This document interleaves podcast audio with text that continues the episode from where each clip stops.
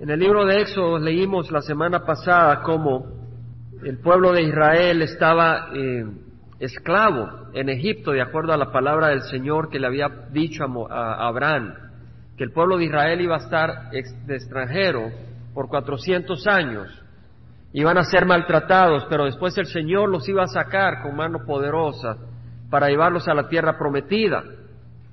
El Señor ya había mencionado esto, y aquí han pasado 400 años, y había llegado al extremo el maltrato hacia, hacia el pueblo ah, de Israel, donde habían oprimido enormemente a los israelitas, porque tenían miedo el faraón, que este pueblo tan grande, que se había eh, propagado tanto, se había crecido tanto en números, que se unieran con el enemigo cuando Egipto peleara con sus enemigos.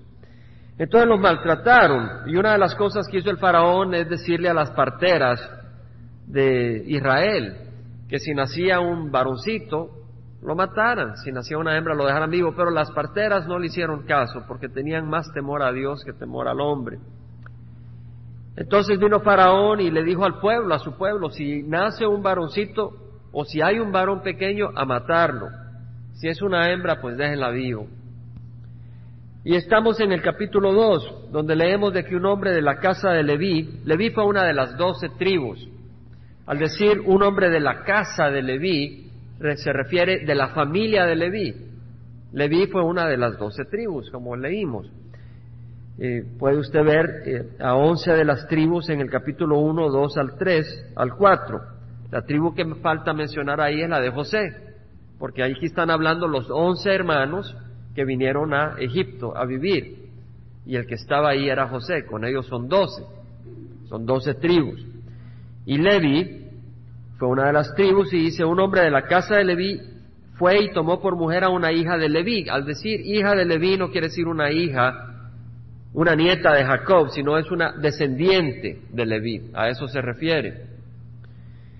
Y la mujer concibió y dio a luz un hijo y viendo que era hermoso lo escondió por tres meses. En otras palabras, la mamá de este bebé, al decir que vio que era hermoso, pensó que Dios tenía un plan para este niño. Dijo, no lo voy a matar así, no puede ser. Lo ocultó, pero no lo pudo ocultar más tiempo. No pudiendo ocultarlo por más tiempo, tomó una cestía de juncos y la calafateó con asfalto y brea en un comentario, no logré confirmarlo, decía que la palabra cestía aquí es lo mismo que la palabra usada para la arca de Noé. Es una, arca, una, una cesta. Dice, tomó una cestía de juncos y la calafateó con asfalto y brea, le puso asfalto y brea para hacerla impermeable, para que no se le metiera el agua. Y puso al niño en ella y la colocó entre los juncos a la orilla del Nilo, la puso en el río la dejó a las manos del Señor. Y la hermana del niño se puso a lo lejos para ver qué le sucedería. ¿Saben cómo se llamaba la hermana? Miriam. Ella aparece más adelante en la historia del Éxodo. Éxodo quiere decir el, escape. Aquí está Miriam, que se puso a lejos para ver qué le sucedería a su hermano, a su hermanito. Y la hija del faraón bajó a bañarse al Nilo y mientras sus doncellas se paseaban por la ribera del río, vio la cestilla entre los juncos y mandó a una criada suya para que la trajera. La hija del faraón mandó a traer a este niño. Al abrirla vio al niño y aquí el niño lloraba. Y le tuvo compasión y dijo, este es uno de los niños de los hebreos. Entonces la hermana del niño, es decir, Miriam, dijo a la hija del faraón, ¿quieres que vaya y te llame una nodriza de las hebreas para que te críe al niño? Y la hija del faraón le respondió, sí, ve. Y la muchacha fue y llamó a la madre del niño. Mire qué astuta, la hermana. Dice, ¿te consigo una nodriza en las hebreas? Sí, ve. Y fue a llamar a su mamá.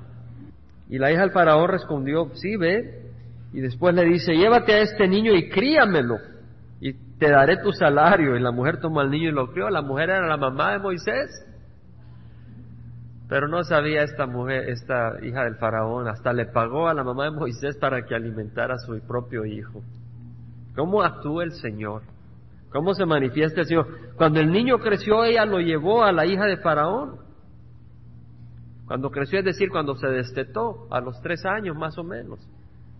La mamá lo tuvo que llevar a la hija de Faraón. Y vino a ser hijo suyo. Y le puso por nombre Moisés, es una palabra que viene de la palabra sacar, diciendo lo he sacado de las aguas. Moisés creció en la casa del faraón, en el palacio de faraón, es decir, como crecer en la Casa Blanca, en, la Casa Blanca de los Estados Unidos, porque Egipto era un país, era, una, era un imperio tremendo, poderoso, carruajes, pirámides, caballos, lanzas, era un país poderosísimo, Egipto. Y ahí no tenían presidente, tenían rey, era rey hasta que se moría. Así que Moisés ahí creció como el hijo del rey, con todo el prestigio, y fue educado con la enseñanza de la, la mayor tecnología y los conocimientos de ese tiempo. Y aconteció que en aquellos días crecido ya Moisés salió de donde sus hermanos, perdón, salió a donde sus hermanos, y vio sus duros trabajos y vio a un egipcio golpeando a un hebreo, a uno, a un hebreo, a uno de sus hermanos. Un hebreo es decir, un israelita. Abraham era el hebreo y de ahí vienen los hebreos. Y vio a Moisés a un hebreo, a un egipcio golpeando a un hebreo, a uno de sus hermanos. Entonces miró alrededor y cuando vio que no había nadie, mató al egipcio y lo escondió en la arena. Y al día siguiente salió y vio a dos hebreos que reñían y dijo al culpable, ¿por qué golpeas a tu compañero? Y él respondió, ¿quién te ha puesto de príncipe o de juez sobre nosotros? ¿Estás pensando matarme como mataste al egipcio? Entonces Moisés tuvo miedo y dijo, ciertamente se ha divulgado el asunto. Cuando Faraón se enteró del asunto, trató de matar a Moisés. Pero Moisés huyó de la presencia de Faraón y se fue a vivir a la tierra de Madián y ahí se sentó junto a un pozo.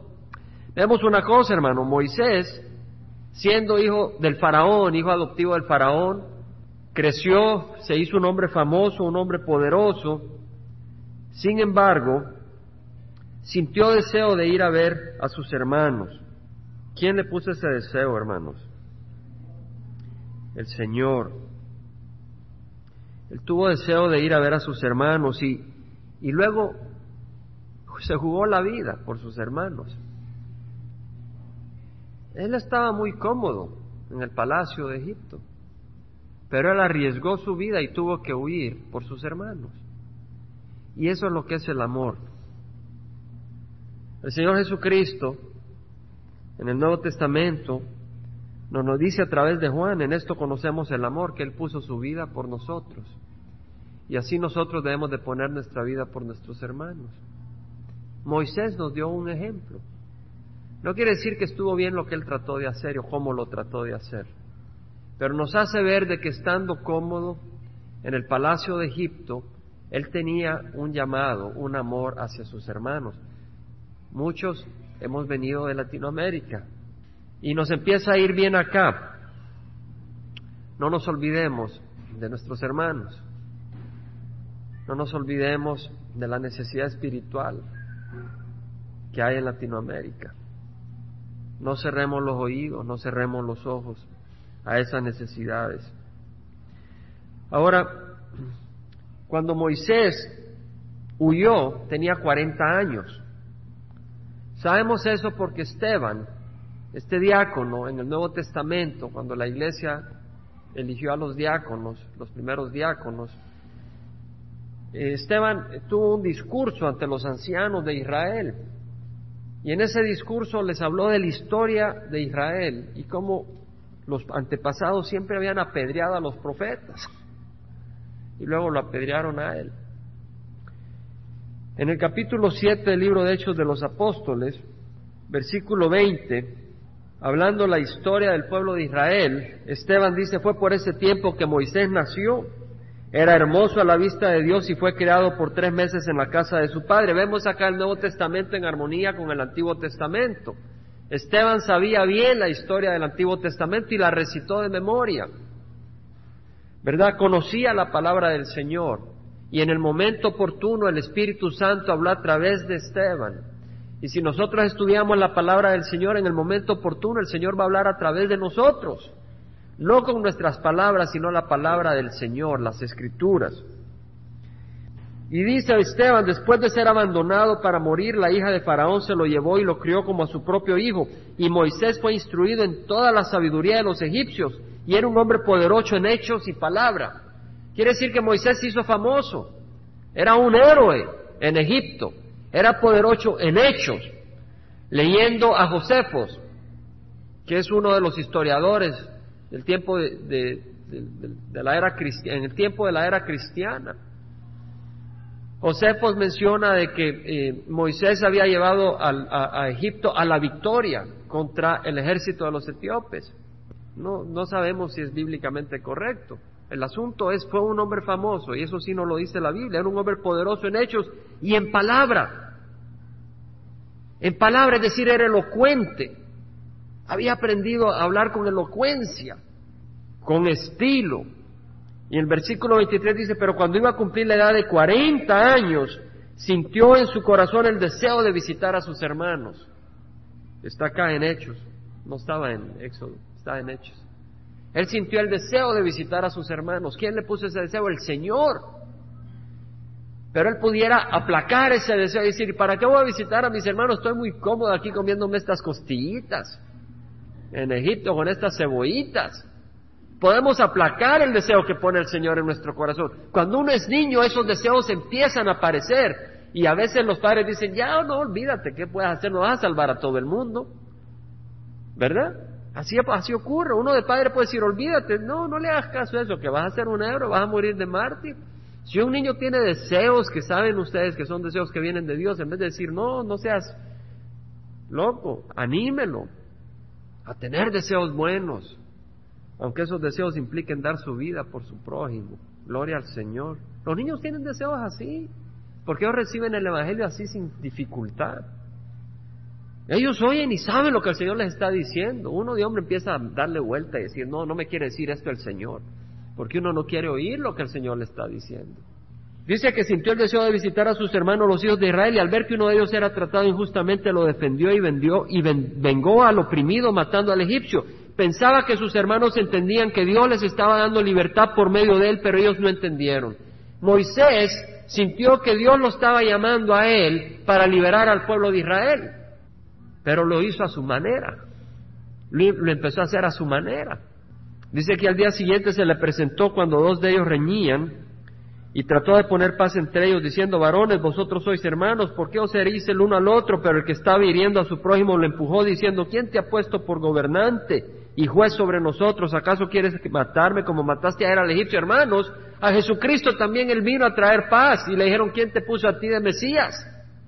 Moisés vino a salvar a su pueblo y lo despreciaron al principio, hasta que el Señor lo mandó con una cantidad de muestras. Y Jesucristo vino a salvar a su pueblo y lo crucificamos. Dije, lo crucificamos, porque fueron nuestros pecados los que crucificaron al Señor.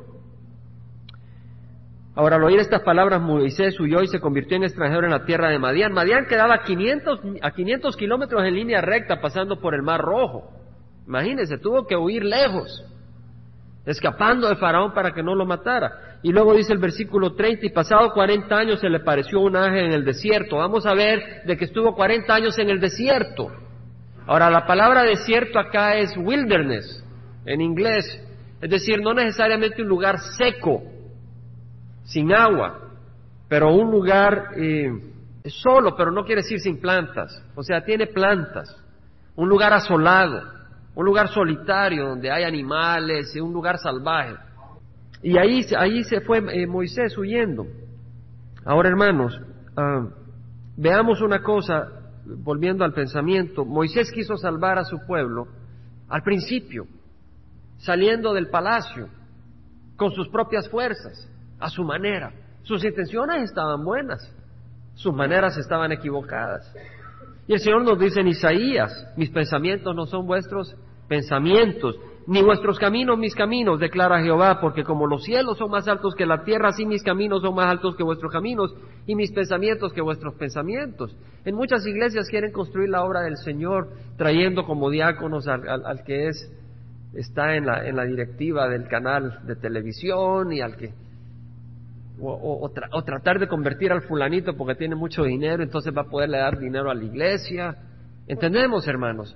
Están buscando maneras del mundo, pero no es así como se construye la iglesia del Señor.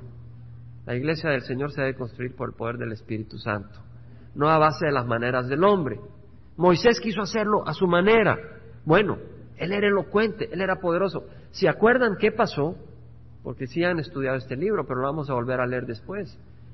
Cuando el Señor llama a Moisés para ir a hablar al pueblo de Israel, era tartamudo.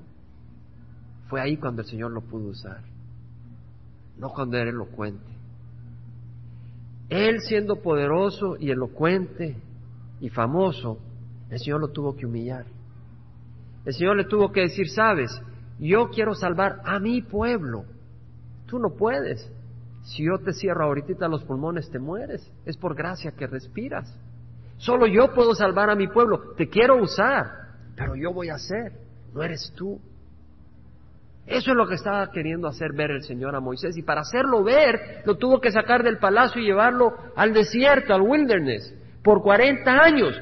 En esos 40 años Moisés sabía que su pueblo, sus, sus hermanos estaban siendo asesinados por orden del faraón.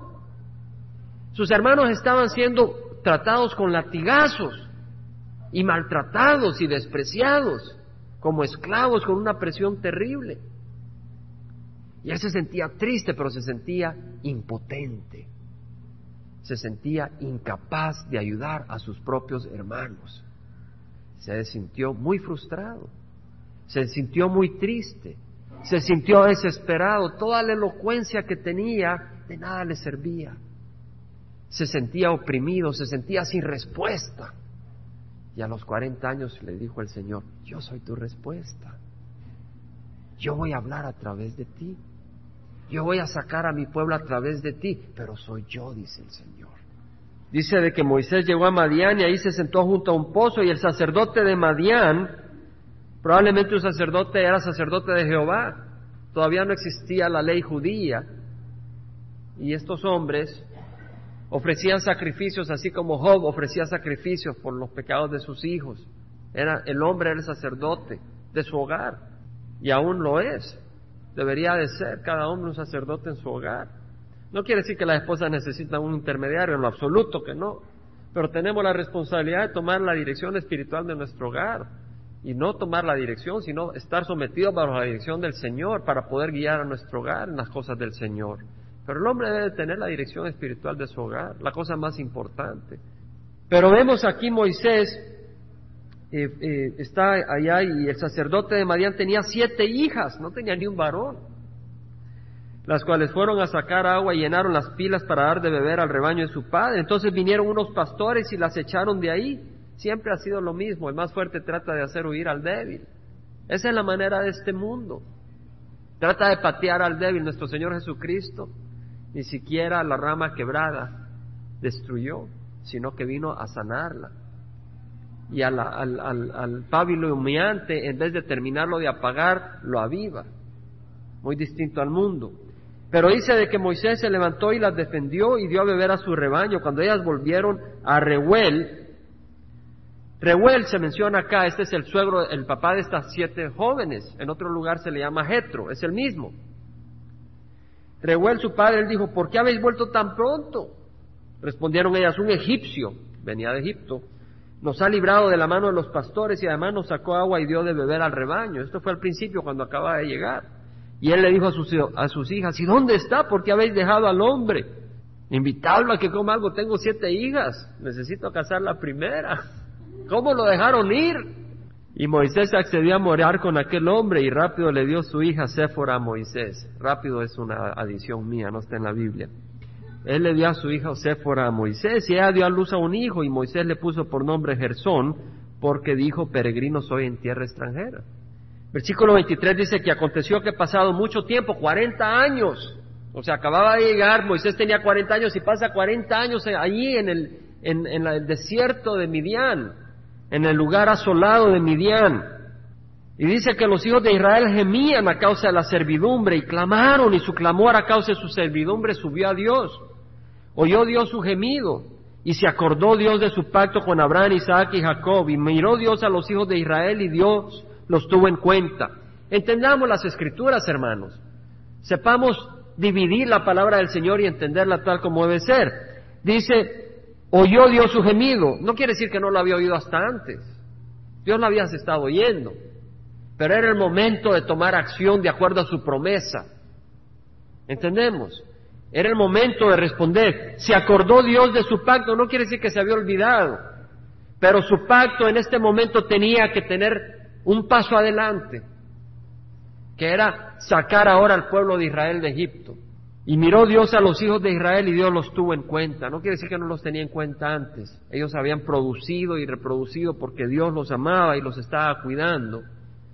Pero quiere decir, este era el momento de tomar acción. Hermano, Dios se acordó del que clama. El Señor dice, clama a mí, yo te responderé y te mostraré cosas grandes e inaccesibles que tú no conoces. Si tú no clamas, no vas a recibir. A veces no clamamos. ¿No le ha ocurrido, hermano, a veces que está en un problema y no clama al Señor? No sé si le ha pasado. Nunca se me olvida a mí una vez que me había caído, casi me quiebro la espalda y pasé dos años con dolor de espalda. Y sí, muy enamorado del Señor, iba a la iglesia, estudiaba la escritura, pero nunca había orado por mi espalda. Nunca. Imagínense, a veces uno no. Y un día estaba yo en Westinghouse trabajando y no aguanté la espalda y me paro y digo, Señor, pero si ni te he pedido a ti, fue la última vez que tuve ese dolor, después de dos años. En otra situación el Señor no te quita el problema, pero te quita la carga del corazón. Hace un par de días estaba luchando con una situación en el trabajo muy delicada, muy delicada. Tengo varias semanas tratando de resolver esta cosa. Y no es un problema sencillo. No solo es un problema técnico, es un problema muy delicado. Y sí he tenido mucha, mucho, mucha carga. Y hace dos noches, en el sueño, estaba yo en el trabajo. Y el Señor no me quitó el sueño, pero me dio, no me quitó el problema, pero me dio una alabanza. De hecho, me dio dos alabanzas. Y, empecé a alabar al Señor en medio del problema. Yo sabía que era el Espíritu Santo, me dio descanso el Señor. Me dio dos alabanzas, no me acuerdo de la primera, me quiero acordar, sí me acordé de la segunda. Me acordé después, al final del sueño, cuando desperté, porque mi espíritu estaba alabando al Señor en el sueño. La mente estaba dormida, pero el espíritu estaba despierto, alabando al Señor en el sueño. Y así es el Señor. Pero me acuerdo cuando me acosté, me acosté clamando al Señor, Señor, ayúdame, porque no sé cómo hacer. No me ha quitado el problema, el Señor, gloria a Dios, Él sabe lo que quiere hacer. Pero me dio un espíritu de alabanza y eso nos da descanso. Que el Señor nos dio un espíritu de alabanza en medio de las tribulaciones. Eso es lo que necesitamos. Dice que Moisés apacentaba el rebaño de Jetro. Vemos Jetro, no dice Reuel, es el mismo, es porque es su suegro sacerdote de Madián. A veces la gente dice hay contradicción en la Biblia. No, hermanos, a veces una persona se conoce por un nombre, a veces se conoce por otro. Estoy leyendo cierta parte en el Antiguo Testamento donde un rey se le da un nombre y más adelante, tres versículos más adelante, se le conoce también con otro nombre. Así como a veces tenemos apodos, ¿verdad? Nuestro hermano Reyes le dice Guatemala. ¿Verdad? No quiere decir que son dos personas distintas. Dice que Moisés apacentaba el rebaño de Jetro, su suegro, sacerdote Madián, y condujo el rebaño hacia el lado occidental del desierto, es decir, del lugar desolado, y llegó a Horeb, el monte de Dios, y se le apareció el ángel de Jehová en una llama de fuego en medio de una zarza, y Moisés miró y aquí la zarza ardía en fuego y la zarza no se consumía, imagínese. Va Moisés caminando y de repente ve un arbusto en medio lleno de fuego y el arbusto no se consume, no hay humo. Solo hay un fuego ahí, pero la rama está intacta. Como que el fuego abraza la rama, pero no la quema, no la consume. Y Moisés dice, ¿qué es esto? Y Moisés me dice, dice, me acercaré ahora para ver esta maravilla, porque la zarza no se quema. Cuando Jehová vio que él se acercaba, Jehová sabía que Moisés se acercaba, pero cuando vio se está refiriendo en el momento en que Moisés empieza a acercarse, en ese momento el Señor toma acción. Porque Jehová vio que Moisés se acercaba a mirar. En ese momento Dios lo llamó de en medio de la zarza. Imagínense, no solo estaba en fuego sin consumirse, sino que ahora habla. Y sabía que no era la zarza, sabía que era Dios. Porque una zarza no habla. Y dijo, Moisés, Moisés, y respondió, heme aquí. El Señor conoce nuestros nombres. Y cuando nos llama el Señor, no digamos, bueno Señor, yo no sé, déjame ver qué vamos a hacer. ¿Me van a pagar más? Te sigo sí, me llevas a administrar a Michoacán o me hace salir más pelo. No, hermanos, nos reímos, pero a veces, hermanos, le ponemos condición al Señor. Le ponemos condición al Señor. Señor, yo te voy a servir únicamente si me va a ir bien en este mundo. Señor, yo te voy a servir únicamente si esto va a pasar. Pero Moisés le dijo, heme aquí. Entonces él le dijo, no te acerques aquí, quita las sandalias de tus pies, porque el lugar donde está parado es tierra santa. El Señor le dice, quítate las sandalias. Hermano, los orientales se quitan las sandalias antes de entrar a la casa. ¿Por qué? Las sandalias traen suciedad de afuera. Y no quieren ensuciar la sala. ¿Verdad? A veces estamos en el jardín, tal vez Dani está cortando grama o yo estoy haciendo algo y ya me ensucié con lodo y mi esposa quiere que me quite los zapatos, porque si no, mucho lodo entra a la casa. Hermanos, cuando vengamos a la iglesia, dejemos las sandalias afuera. No traigamos la manera de pensar del mundo a la congregación. No vengamos con pensamientos carnales, porque estamos en un lugar que es tierra santa, porque estamos estudiando la palabra del Señor. Estamos buscando oír la voz del Señor. Dejemos nuestras maneras afuera. Y cuando nos vayamos no las agarremos de nuevo, porque el Señor está en todas partes. Pero al entrar a la iglesia y reconozcamos que este lugar es donde adoramos a Jesús, buscamos meditar en el Señor y alabar su santo nombre. Dejemos nuestras maneras de pensar afuera. Quitemos las sandalias porque el lugar es santo. ¿Verdad? A veces hay personas que no entienden la santidad del lugar a donde nos reunimos. Y andan ahí burlándose y todo. No, la iglesia es un lugar santo. Es un lugar santo para respetar al Señor, respetar lo que se hace. Y por eso buscamos que haya orden. Sí hay sonrisas, sí hay chistes, pero con respeto al Señor. Porque el Señor nos puede dar risas, nos puede hacer reír, nos puede contar cosas. Y puede usar a nuestros hermanos con el sentido del humor. Eso no es malo pero siempre con respeto al Señor, ¿verdad? En otras palabras, si venimos a la iglesia no es para estar o descargando enojos o esto o el otro. Amén, hermanos. No que lo hagamos acá, pero es pertinente a lo que estamos estudiando. Es pertinente. Ahora dice, yo soy el Dios de tu padre, el Dios de Abraham, el Dios de Isaac y el Dios de Jacob. Entonces Moisés cubrió su rostro porque tenía temor de mirar a Dios. Hermanos, Dios se le apareció a Moisés en Horeb, en un lugar solitario, en un lugar desierto. No se le apareció en los jardines de Egipto, no se le apareció en, en los palacios de Egipto, no se le apareció en las catedrales del mundo, se le apareció en un lugar desierto. La simplicidad en donde se le apareció el Señor, un lugar simple. Muchos van a buscar al Señor en una catedral de cristal, sin ninguna referencia. El cristal no tiene nada de malo. Pero no es el edificio. Es más, el Señor es sencillo. Cuando vino, no vino con gran pompa. De hecho, no trajo nada admirable en su rostro físico. Isaías dice que no había nada que nos atrajera hacia Él en su parte física. Isaías 53, rápidamente. Creció delante de él como renuevo tierno, como raíz de tierra seca, no tiene aspecto hermoso ni majestad para que le miremos, ni apariencia para que le deseemos. El Señor Jesucristo no vino con la gran pompa, ni con la gran apariencia física. Él vino en sencillez y el Señor nos dice en Juan, Dios es espíritu y los que le adoren deben de adorarle en espíritu y verdad, porque a tales adoradores busca Dios que le adoren. En la sencillez, pero en esa sencillez debemos decirle sí al Señor sin tanto cuento. Cuando el Señor se fijó en Mateo, que estaba en la mesa de los cobradores de impuestos, el Señor le dijo a Mateo rápido, sígueme. No le mandó una gran pompa, una gran comitiva. El Señor te manda a llamar, Mateo. Mandó una comitiva de 20 hombres con violines y tambores para hacerle la invitación. El Señor solo pasó y le dijo, sígueme. Y dice que Mateo, dejándolo todo, se levantó y le seguía. Así es de simple. El Señor nos dice, sígueme, sin gran comitiva. No tiene que venir Pastor Chuck Smith a decírtelo, Billy Graham. Te lo viene a decir el Señor Jesucristo.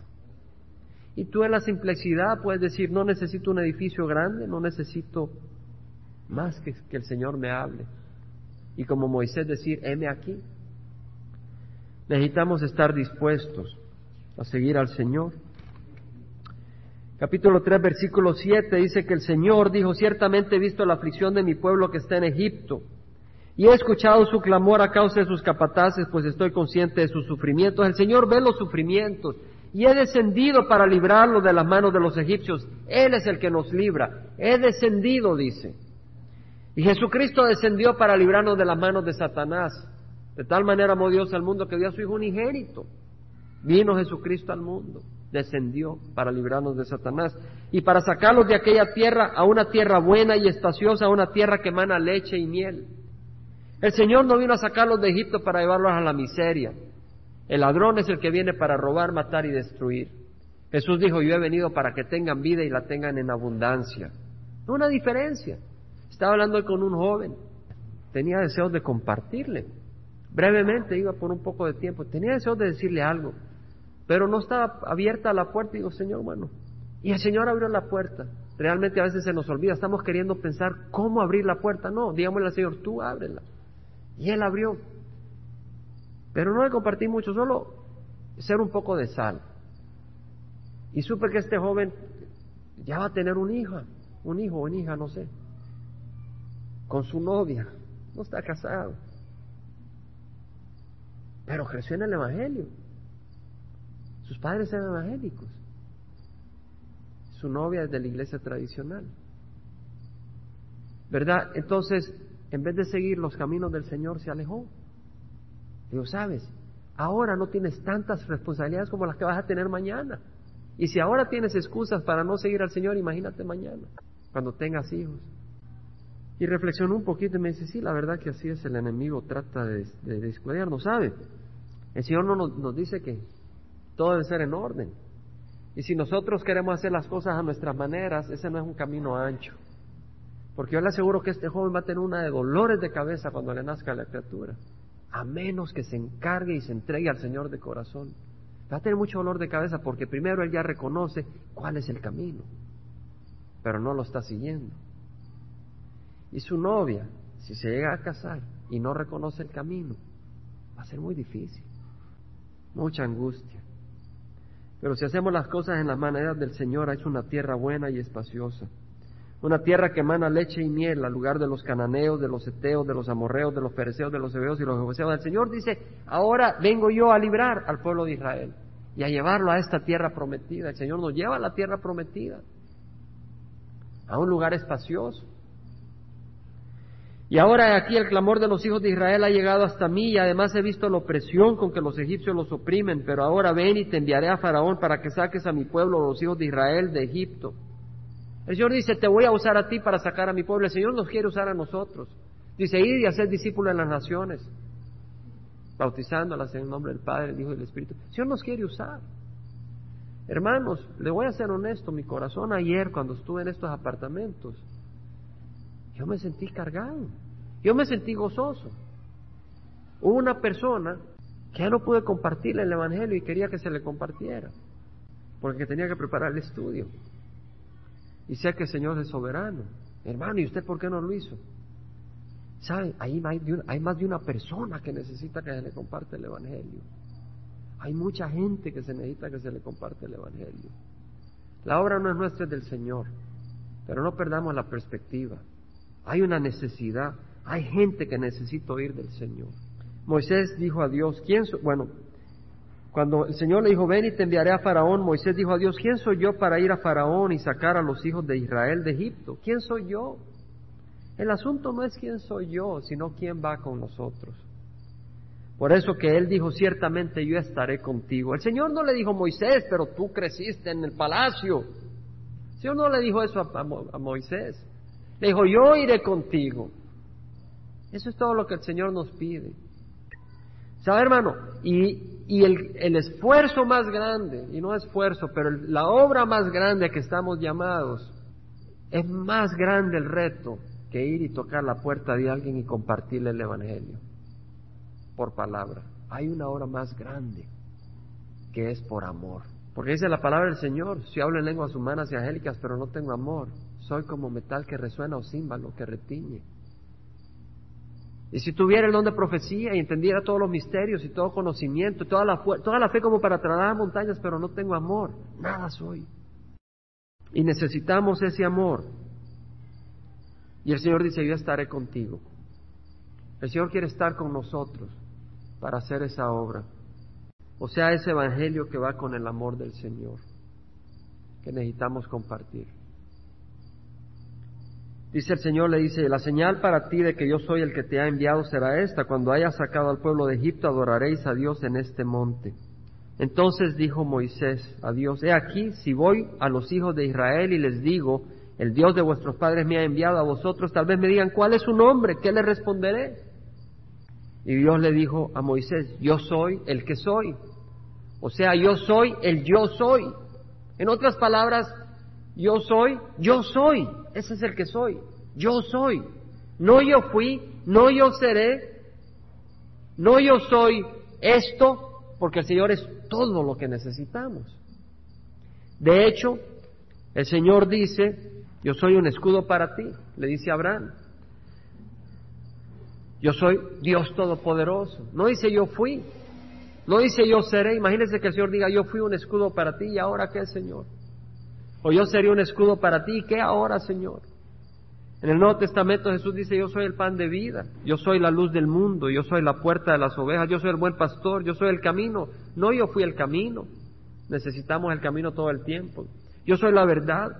Yo soy la vida. Yo soy la vid verdadera. En otras palabras, hay que estar unidos a Él todo el tiempo, ahora. Si Él fue la vid verdadera y ahora, ¿a quién nos unimos? Yo soy el alfa y el omega, el principio y el fin, el lucero resplandeciente de la mañana. Cuando va a venir el sol, va a salir el sol antes, al quebrar la mañana, viene una estrella. Un lucero resplandeciente de la mañana, el Señor Jesucristo viene por su iglesia antes de la llenura de su presencia en este mundo. Él es el lucero de la mañana. Y dice, yo soy. Así dirás a los hijos de Israel, yo soy, me ha enviado a vosotros. Dijo además Dios a Moisés, así dirás a los hijos de Israel, Jehová, en su traducción puede que diga el Señor, pero el Señor, si está en letras mayúsculas, cada una de las letras se refiere a Jehová. Jehová, el Dios de vuestros padres, el Dios de Abraham, el Dios de Isaac, el Dios de Jacob, me ha enviado a vosotros. Este es mi nombre para siempre y con él se hará memoria de mí de generación en generación. Ahora, el nombre Jehová y el nombre yo soy están relacionados. De hecho, el nombre Jehová viene del nombre yo soy. El nombre yo soy en hebreo es Hayah. Y el nombre Jehová es Jehová o Yahvé. No se sabe exactamente cómo se debe pronunciar. Tiene cuatro letras. YHWH. Los hebreos no escribían vocales, entonces no se sabe exactamente cómo se pronuncia. Pero el nombre Jehová o Yahvé viene del nombre Hayá o yo soy, porque el Señor es el existente, no el que fue, no el pasado, Él siempre existe, tiene vida en sí mismo. Él es vida. Él no depende de otra persona para hacer el pan de vida, Él es. Él no depende de otra persona para tener vida, Él es vida. Y ese es su nombre para siempre, y lo vemos en el Nuevo Testamento en el nombre de Jesús. Jehová es salvación, ahí vemos el nombre de Jehová, porque es el nombre de Dios para siempre. Y dice, con Él se hará memoria de mí de generación en generación. Vamos a ir rápido en los últimos versículos del 16 al 22 para terminar el capítulo. Ve y reúne a los ancianos de Israel y diles, Jehová, el Dios de vuestros padres, el Dios de Abraham, de Isaac y de Jacob, se me ha aparecido diciendo, ciertamente os he visitado y he visto lo que os ha hecho en, lo que se os ha hecho en Egipto. Y he dicho, os sacaré, os sacaré de la aflicción de Egipto a la tierra del cananeo, del eteo, del amorreo, del pereceo, del ebeo y de los jebuseos. Es decir, lo va a llevar a esa tierra y él va a sacar a la gente de esa tierra por su maldad y va a usar al pueblo de Israel para juzgar eh, venganza. Y os llevaré a una tierra que emana leche y miel, Y ellos escucharán tu voz y tú irás con los ancianos de Israel al rey de Egipto y les dirás, Jehová, el Dios de los hebreos, el Dios de los hebreos, nos ha salido al encuentro. Ahora pues permite que vayamos tres días de camino al desierto para ofrecer sacrificios a Jehová nuestro Dios. Pero yo sé que el rey de Egipto no os dejará ir si no es por la fuerza. O sea, Faraón no iba a dejar al pueblo de Israel ir, pero por la fuerza va a tener que dejarlos ir. Yo extenderé mi mano y heriré a Egipto con todos los prodigios que haré en medio de él y después de esto os dejará ir. Y daré a este pueblo gracia ante los ojos de los egipcios y sucederá que cuando os vayáis no os iréis con las manos vacías. El Señor dice, yo te voy a sacar de la esclavitud, pero no solo te voy a sacar, sino que te voy a sacar con las manos llenas. En casa de mi padre hay muchas moradas, si no fuera así os lo hubiera dicho. Pero me voy a preparar una morada para vosotros y si me voy Vengo de regreso a tomaros conmigo para que a donde yo esté ustedes estén conmigo. El Señor, el Señor nos ha sacado del pecado y nos ha sacado del infierno. Y ahora nos ha preparado moradas celestiales. Nos ha preparado una morada en el reino de los cielos y no solo eso, dice que a donde yo esté ustedes estarán. El Señor no va a vivir en un basurero. El Señor es el Rey de reyes, el, el Señor de señores. Y Él está diciendo que Él quiere que estemos a donde Él habita. Imagínense qué bendición. rodeado de ángeles, rodeado de su amor, rodeado de su presencia y de sus bendiciones, el Señor nos está llevando a un lugar amplio, donde emana la leche y la miel. Y no nos va a sacar con las manos vacías. De hecho, dice que nuestras obras producen tesoros. Y de hecho nos ha dado regalos espirituales dones espirituales. Dice, si no, aquí en el, en el sentido literal, dice, no los dejaré ir con las manos vacías, sino que cada mujer pedirá a su vecina y a la que vive en su casa objetos de plata, objetos de oro y vestidos, y los pondré sobre vuestros hijos y sobre vuestras hijas, así despojaréis a los egipcios. El Señor dice, te voy a sacar con las manos llenas. Vamos a cerrar aquí, no vamos a parar. El Señor se le apareció a Moisés en una zarza ardiente en el desierto no en un lugar ostentoso. El Señor le habló muy sencillo a Moisés. Moisés, Moisés. Moisés le dijo, heme aquí, Señor. Vamos a cerrar los ojos para concentrarnos y meditar. El Señor nos ha llamado y el Señor va con nosotros. El Señor tiene poder. El Señor escucha, necesitamos clamarle. Así como el pueblo judío, el pueblo judío clamó bajo la opresión de Egipto, nosotros podemos y debemos de clamar para recibir la bendición del Señor. En simplicidad. Las cosas del Señor son simples. Tu palabra dice que por tus heridas hemos sido sanos.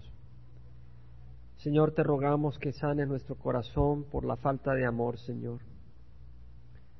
Padre, yo te ruego que esta sea la oración de esta congregación, Padre. Que sanes nuestro corazón por la falta de amor, Señor. Pero ese amor, Señor, que no es aparente únicamente, pero que fluye de tu Santo Espíritu a través de nuestros corazones, Padre. Padre, glorifica tu nombre. Señor, muévete, Padre, y manifiéstate en nuestra congregación fluyendo, Señor, una hermandad, Señor, que solo puede venir de ti, Padre. Padre, así se edifica la iglesia, Señor, en tu amor sincero, Padre. Ves que haya mucha necesidad en este lugar. Te rogamos, Padre, que tú suplas, que tú bendigas, Señor, que si hay alguien en desánimo, tú les desánimo. Padre, te rogamos que hagas tu obra, Señor. Ten misericordia. Y ahora, Padre, que la gracia de nuestro Señor Jesucristo, el amor del Padre y la comunión del Espíritu Santo vaya con cada uno de nosotros. Te lo pedimos en nombre de Cristo Jesús. Amén.